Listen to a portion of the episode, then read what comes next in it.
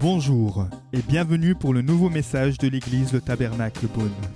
Pour plus d'informations sur nos activités, merci de visiter la page Facebook Église Le Tabernacle Beaune. Luc chapitre 16, à partir du verset 19. Il y avait un homme riche qui s'habillait de pourpre et de fin lin et qui chaque jour menait joyeuse et brillante vie. Un pauvre du nom de Lazare était couché devant son portail, couvert d'ulcères. Il aurait bien voulu se rassasier des miettes qui tombaient de la table du riche, cependant, même les chiens venaient lécher ses ulcères. Le pauvre mourut et fut porté par les anges auprès d'Abraham. Le riche mourut aussi et fut enterré. Dans le séjour des morts, en proie à une grande souffrance, il leva les yeux et vit de loin Abraham avec Lazare à ses côtés. Il s'écria Père Abraham, aie pitié de moi et envoie Lazare pour qu'il trempe le bout de son doigt dans l'eau afin de me rafraîchir la langue, car je souffre cruellement dans cette flamme. Abraham répondit Mon enfant, souviens-toi que tu as reçu tes biens pendant ta vie et que Lazare a connu les maux pendant la sienne. Maintenant, il est consolé ici et toi tu souffres. De plus, il y a un grand abîme entre nous et vous, afin que ceux qui voudraient passer d'ici vers nous ou de chez vous vers nous ne puissent pas le faire. Le riche dit, mais je te prie alors, Père, d'envoyer Lazare chez mon Père. J'ai cinq frères. C'est pour qu'ils les avertissent afin qu'ils n'aboutissent pas eux aussi dans ce lieu de souffrance. Abraham lui répondit, ils ont Moïse et les prophètes, qu'ils les écoutent. Le riche dit, non, Père Abraham, mais si quelqu'un vient de chez les morts, vers eux, ils changeront d'attitude. Abraham lui dit alors, s'ils n'écoutent pas Moïse et les prophètes, ils ne se laisseront pas persuader, même si quelqu'un ressuscite. Seigneur, merci pour ta parole. Merci car elle est vivante, elle est efficace, Seigneur. Et ce soir, on déclare encore un, ciel ouvert pour que tu puisses travailler, Saint-Esprit, dans les cœurs. Merci d'encourager, de fortifier chacun, chacune, et que la puissance de ton esprit encore puisse agir. Amen. Est-ce qu'il y en a ici qui croient encore au Père Noël? Ouf. J'ai attendu que les enfants soient partis pour poser la question. Plus on grandit, plus cette fausse croyance disparaît. Mais il y a d'autres croyances qui disparaissent aussi dans le milieu chrétien et qui pourtant sont réels. Qui est-ce qui croit au paradis?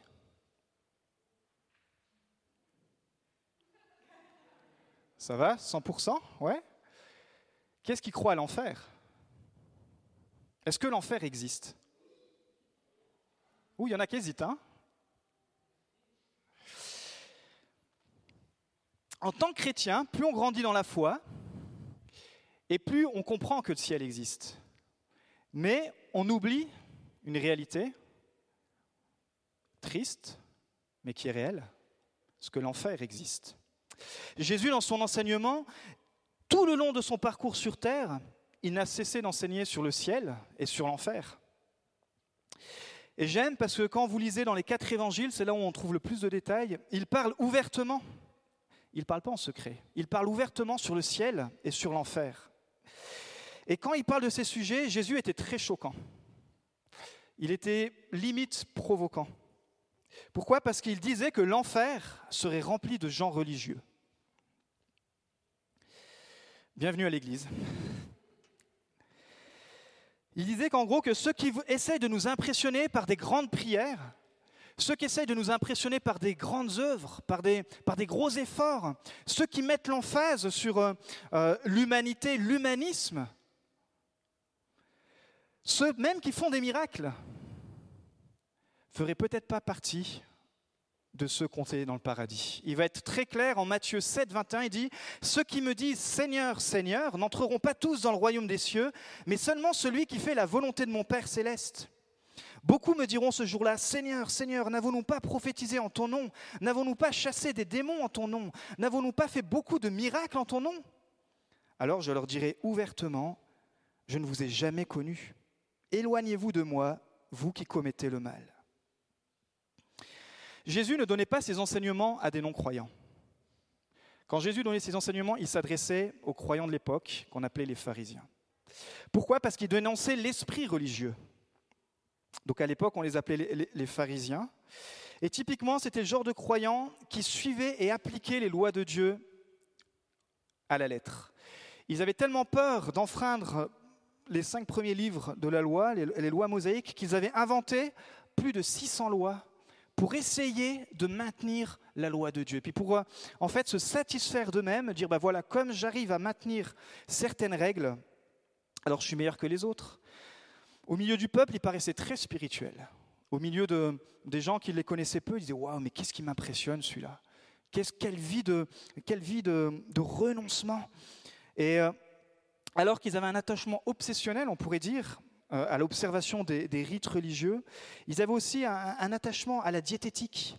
Pour eux, il y avait tout qui était impur. Et à la limite, avoir une, une diététique personnelle, il n'y a aucun problème. Chacun mange ce qu'il veut. C'est ce que Paul va dire dans ses écrits. Mais le problème, c'est quand le croyant croit qu'à cause de ce qu'on appelle l'ascétisme, à cause d'une privation, alors il se rapproche de Dieu et alors il est supérieur aux autres croyants.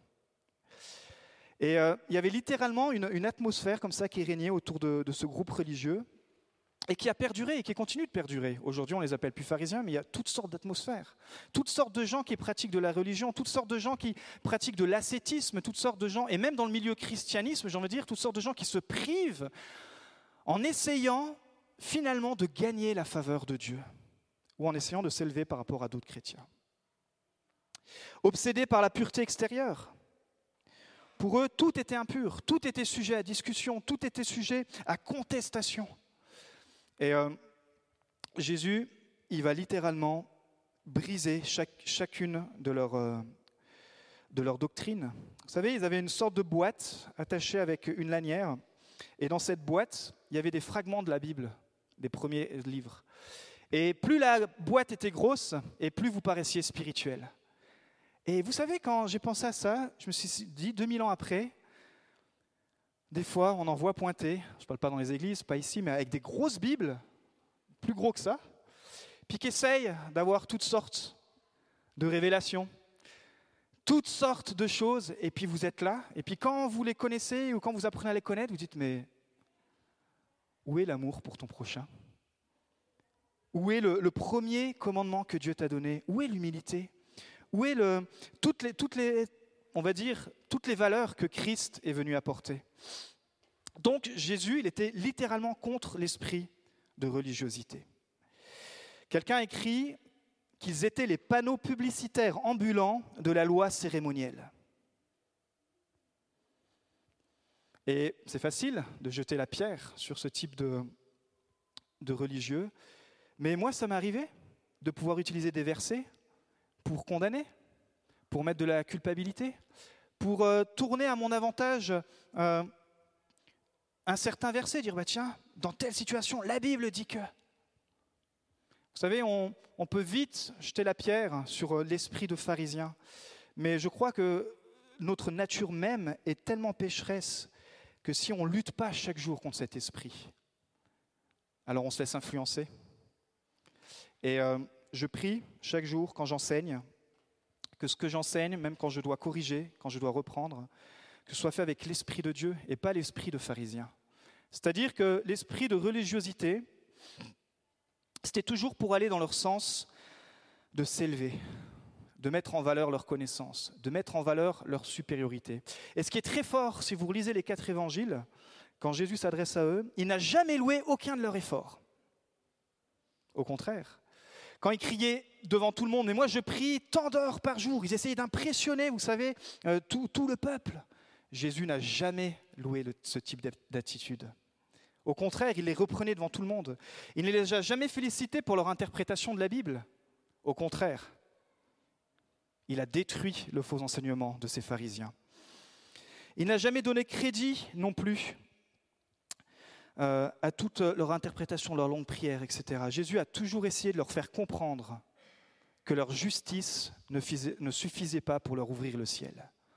Parce que l'esprit de pharisien qui guette le croyant, l'esprit religieux, c'est que grâce à nos efforts, grâce à ce qu'on fait, on mérite quelque part que Dieu nous réponde en retour. On mérite quelque part que cette place dans le ciel, bah regarde Seigneur, regarde tout ce que je fais pour toi, regarde comme je me fais du mal, regarde ma grosse Bible, donc l'extérieur était propre, mais l'intérieur était corrompu.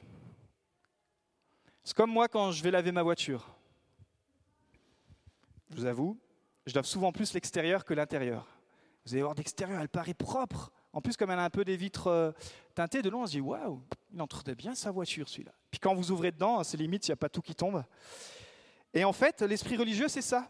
C'est de l'extérieur, vous dites waouh, mais quelle belle carapace, quel, quel beau croyant. Puis quand vous grattez dedans, vous dites ouf, la corruption du cœur. Je crois que si ça peut m'arriver, ça peut tous nous arriver. Et il faut être conscient de, de cela pour lutter contre ça.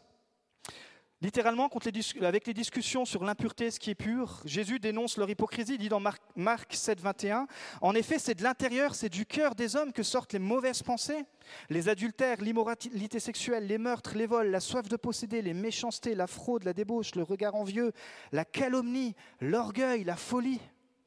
Toutes ces choses mauvaises sortent du dedans et rendent l'homme impur. Ce n'est pas ce qui rentre qui nous rend impurs mais c'est notre cœur. Donc c'est la dure réalité du cœur de l'homme. Je commence fort hein, ce soir, en, ce mois de juin, mais tu peux rien faire pour rendre ton cœur pur. Tu as besoin d'un cœur nouveau. Tu as besoin que Jésus te donne un cœur nouveau. Tu as besoin de recevoir cette nouvelle naissance. Tu as besoin de, recevoir la puissance du Saint-Esprit, littéralement qui dit, je donnerai un cœur nouveau à celui qui se repent. Et donc pour terminer, comment il s'adressait à ces religieux hypocrites? En gros, il leur disait, tout ce que vous faites ne m'impressionne ni moi ni Dieu. Et dans Luc 16, 15, il dit, vous, vous cherchez à paraître juste devant les hommes, mais Dieu connaît votre cœur. De fait, ce qui est très estimé parmi les hommes est abominable devant Dieu. Encore une fois, Jésus ne s'adressait pas à des non-croyants, s'adressait pas aux pécheurs, s'adressait pas à des gens qui étaient loin de Dieu. Non, il s'adressait à ceux qui fanfaronnaient, à ceux qui prétendaient connaître le royaume de Dieu, à ceux qui, qui, voulaient enseigner les autres. Il dit, mais vous êtes des aveugles qui essayaient d'enseigner les aveugles. Donc il était très très dur. Et euh, je crois que pour que l'Église ne tombe pas dans un esprit de religiosité, il faut qu'on puisse continuer d'être renouvelé par l'Esprit de Dieu, le Saint-Esprit qui lui parfois va pouvoir nous, nous diriger à, aller beaucoup plus loin. Et cette parabole du pauvre Lazare et de l'homme riche, c'est ce qu'il essaye un petit peu de, dénoncer. C'est une parabole, c'est donc une histoire inventée, tirée de la vie courante pour faire comprendre une vérité biblique. C'est pour ça que dans la parabole qu'on a lue, il ne faut pas tout interpréter, bien sûr, verset par verset. Mais cette parabole, elle parle du ciel, elle parle de l'enfer et elle parle de la justice de Dieu. Ça, c'est les vérités qu'on découvre dans cette parabole. Et le fait troublant, c'est de découvrir que selon Jésus, celui qui mérite d'aller au ciel et celui qui va en enfer, c'est jamais celui qu'on aurait imaginé. Paradoxalement, c'est le riche religieux qui est en enfer et c'est le pauvre malade Lazare qui est au paradis. Et là, il est en train d'enseigner ça encore une fois à des croyants. Aussi, on voit que dans cette parabole, il parle des souffrances de l'enfer et des regrets de ceux qui s'y trouvent. Jésus parle aussi des vérités concernant l'éternité et la vie après la mort. En fait, c'est la parabole la plus désarmante, la plus déprimante, j'ai envie de dire, la plus effrayante même de toutes les paraboles. Et je ne sais pas pourquoi j'étais conduit à préparer ce message. Mais je crois qu'avec la transition dans laquelle l'Église vit, la transition dans laquelle l'Église veut grandir, la transition dans laquelle l'Église veut laisser plus de place au Saint-Esprit, il faut aussi qu'on puisse, en tant qu'Église, accueillir ce genre de message. Donc ce soir, on va parler du ciel, de l'enfer et de la justice de Dieu. Pourquoi parler de l'enfer? Aujourd'hui, parler de l'enfer, surtout dans le milieu chrétien, c'est pratiquement inexistant. C'est très rare de parler de l'enfer. Moi, typiquement, depuis 2013 euh, que je prêche ici, je n'ai pas le souvenir d'avoir prêché sur l'enfer. J'ai quelqu'un qui me confirme là-bas. Merci. Bien sûr, parce que je préfère parler de la bonté de Dieu, je préfère parler du potentiel, je préfère parler de la destinée, je préfère parler des rêves que Dieu veut en nous, je préfère parler de vision, je préfère parler d'agrandissement. Ça, c'est de leadership, etc. C'est tous des sujets qui me passionnent. L'enfer, c'est cruel. L'enfer, c'est troublant. L'enfer, c'est synonyme de châtiment. Comment un Dieu qui est juste Peut-il envoyer des personnes en enfer? Matthieu 25, 41, il dira Éloignez-vous de moi, maudit, allez dans le feu éternel qui a été préparé pour le diable et pour ses anges. L'enfer existe, c'est une réalité. Quelqu'un a dit, écoutez bien, la notion d'enfer embarrasse ceux qui voudraient accommoder le christianisme au dogme moderne du salut universel et de l'esprit de tolérance. Pourquoi? Parce que certains s'imaginent qu'on peut avoir une deuxième chance, la réincarnation. On peut être chrétien et croire en la réincarnation. On se dit, ben, pourquoi pas? On va avoir une deuxième chance. T'es mort, t'as une mauvaise vie. Ah, Dieu, il est tellement bon, écoute. Il va te transformer en un petit papillon, un petit lézard, ou peut-être en un autre garçon. Il est réservé aux êtres humains de mourir une seule fois, après quoi vient le jugement? Hébreu 9, 27. La réincarnation est une fausse doctrine qu'il faut dénoncer? Il est réservé aux hommes de mourir une seule fois, après quoi vient le jugement? Le jugement, bien sûr, c'est ou la mort éternelle, l'enfer, ou la vie éternelle. Donc Lazare, dans cette histoire, on a vu qu'il ne s'est pas réincarné. Il s'est pas réincarné en un petit poisson, il s'est pas réincarné en un petit Lazare. Il s'est pas réincarné pour avoir le chance de, de, vivre une meilleure vie sur cette terre. Non, mais dans Jean 5, 29, qu'est-ce qu'il est dit? Ceux qui auront fait le bien ressusciteront pour la vie. Mais ceux qui auront fait le mal ressusciteront pour le jugement. Ça va? J'ai encore tout le monde? Moi, franchement, j'aime pas aussi la pensée de l'enfer. La preuve, c'est que je vous dis, depuis que je suis pasteur, en tout cas ici, je n'ai pas le souvenir d'avoir prêché là-dessus. Parce que l'enfer, c'est la souffrance, c'est le tourment, c'est le cri, c'est le, le désespoir. Qui mérite ça? Qui aime parler de ce sujet, franchement? Mais le fait troublant dans cette parabole, c'est qu'on voit que ce n'est pas seulement les meurtriers, et vous pouvez mettre derrière tout ce que vous voulez, qui méritent l'enfer. Le fait troublant dans cette parabole, dans cette histoire racontée par Jésus, c'est que littéralement, c'est ceux qui n'ont pas fait la volonté de Dieu. C'est ceux qui n'ont pas reçu Jésus comme sauveur et Seigneur, alors qu'ils le savaient. Encore une fois, je m'adresse pas ici, la parabole ne s'adresse pas à des non-croyants, elle s'adresse à des, à des croyants qui euh, auraient pu comprendre et qui ont refusé. On va le voir plus en détail. Donc dans cette parabole qui est très dure, Jésus, il avertit ses auditeurs. On est au premier siècle, l'Empire romain domine, il y a Jérusalem qui est envahie par les Romains, et alors que Jésus enseigne, il y a ses disciples, et juste quelques versets plus haut, vous lisez, il y a les pharisiens. Alors Jésus se fait plaisir, j'ai envie de dire. Alors on va regarder de plus près les, personnages dans cette parabole. Donc il y a le pauvre Lazare qui est malade, il y a l'homme riche, et puis il y a Abraham. L'homme riche, il nous a dit qu'il est bien habillé, habillé de pourpre et de fin lin. C'est un bon vivant. Il nous a dit que chaque jour, il menait joyeuse et brillante vie. Mais son gros problème, c'est qu'il ne se souciait pas des autres. Il ne se souciait pas des pauvres, en fait.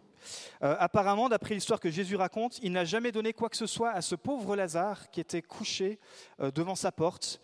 Et euh, il l'a laissé comme ça, à la merci de, des chiens qui venaient littéralement lécher ses ulcères. Et il nous est dit que ce riche homme qui a une belle vie, qui était religieux, qui était respecté, certainement mais respecté par, par les, autorités romaines, respecté par tous les juifs, il va mourir. Et grande surprise, l'auditoire comprend, le juif comprend, les religieux de l'époque comprennent que waouh, l'homme riche, religieux, qui paraissait béni, lui, il est en enfer. Et bien sûr, dans cette histoire, comme c'est une parabole, les morts ne peuvent ni voir ni communiquer avec l'au-delà. Euh, c'est ce que la Bible dit et c'est ce que dans la parabole même il dit. De plus, il y a un grand abîme entre nous et vous, afin que ceux qui voudraient passer d'ici vers nous, vers vous et de vers vous vers nous ne puissent pas le faire. Puis dans le psaume 6 aussi, il est dit Car ceux qui sont morts ne sont plus capables de parler de toi en parlant de Dieu. Qui peut te louer au séjour des morts? Donc la première vérité spirituelle ce soir, c'est que l'enfer, c'est un lieu de souffrance. L'enfer existe et c'est un, lieu de souffrance immense. D'ailleurs, la première demande du riche, c'est de dire, mais envoie Lazare pour qu'il puisse tremper le bout de son doigt dans l'eau afin de me rafraîchir la langue, car je souffre cruellement dans cette flamme. Alors, est-ce que l'enfer, c'est composé de chalumeaux qui sans cesse... Euh, moi, je crois que, comme aussi c'est une parabole, je crois que la flamme, c'est vraiment pour, pour illustrer que l'enfer, c'est un lieu où il n'y a plus de vie. Euh, le feu, littéralement, quand il y a le feu qui brûle, il n'y a plus rien qui repousse. Le feu, ça fait mal, le feu, ça donne la souffrance. Donc c'est pour dire que c'est un lieu, euh, vraiment le, pire des lieux où on a envie d'être. Euh, et d'ailleurs, il va répondre, Abraham, il va dire, bah, souviens-toi que tu as reçu tes biens pendant la vie et que Lazare, lui, a connu les maux pendant la sienne. Maintenant, il est consolé ici au ciel et toi tu souffres. Puis la deuxième vérité, c'est que l'enfer est rempli de gens qui ne comptaient jamais s'y trouver. Ici, encore une fois, il s'agit d'un juif religieux. Pourquoi? Parce qu'il appelle Abraham. Donc, dans la culture juive, quand vous vous adressiez à Abraham, Abraham, c'est le père de la foi. Donc, cette personne était une croyante, encore une fois, ce n'était pas un non-croyant. C'est une croyante qui euh, avait reçu euh, l'enseignement, qui avait reçu tout cet héritage avec euh, ce salut qui était prévu depuis la Genèse. Et il s'adresse à Abraham. Et pour les auditeurs, cet homme était béni de Dieu, parce que quand vous étiez religieux et puis riche, c'est que vous aviez la faveur de Dieu. Je crois qu'aujourd'hui, parfois, c'est aussi un signe. On dit waouh, ce chrétien, il doit vraiment avoir la faveur de Dieu parce que il est vraiment riche. Il est vrai, lui, il est vraiment béni de Dieu. Puis, quand il y a d'autres chrétiens qui, par contre, euh, euh, ils n'ont pas les mêmes bénédictions et qui se sortent toutes sortes de mots, ah, peut-être que lui, ah, il est né maudit de Dieu. Et euh, vous savez, c'est fou, hein, comme, comme toute cette atmosphère, comme toutes ces croyances, 2000 ans après, elles sont encore répandues. Mais Jésus lance un gros pavé dans la mare en faisant de cet homme riche celui qui est condamné à souffrir en enfer, et de Lazare, encore une fois, celui qui sera sauvé. Donc l'auditoire qui écoute à l'époque, les Juifs sont scandalisés. Et peut-être que vous, en tant que croyant ce soir, peut-être même, peut-être ça peut vous scandaliser.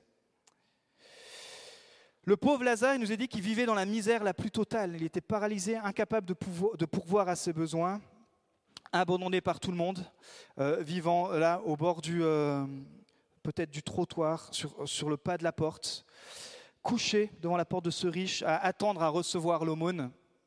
Puis le riche qui passait des jours, semaines, mois, années, hiver, printemps, été, sans jamais, sans jamais prêter attention à lui. Son apparence en plus devait fortement déranger parce qu'il avait plein d'ulcères. Et euh, la seule peut-être euh, le seul apaisement qu'il pouvait recevoir, c'est peut-être juste quand les chiens venaient lécher ses ulcères. Donc Jésus, dans son illustration, il va très fort. Vous voyez le, paradoxe qu'il met entre euh, cet homme riche et puis ce, pauvre Lazare. En gros, Jésus dit, bah, c'est un mort-vivant, espérer de ramasser les miettes de pain sous la table avant que les chiens le prennent. Pour les religieux, ils disent non, Lazare, il mérite cette vie. Lazare mérite de souffrir, et puis c'est certainement même parce qu'il est maudit de Dieu. Et euh, ce genre de gars, en tout cas ce genre de situation, mérite d'aller en enfer. Ce n'est pas ce genre de personnages qui vont euh, au paradis, c'est plutôt les riches, ceux qui sont bénis, ceux qui sont euh, religieux, je parle dans le mauvais sens du terme.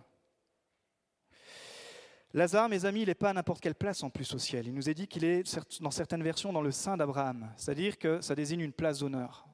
Vous savez que quand Christ va revenir, il, il image cela à un banquet, à un festin royal où il y aura Jésus et il y aura aussi le Père de la foi. Il y aura Abraham, il y aura Momo, Moïse. Et on va être là, on va se checker, on va dire Ah les gars, ça fait un bail que je voulais vous rencontrer, expliquez-moi.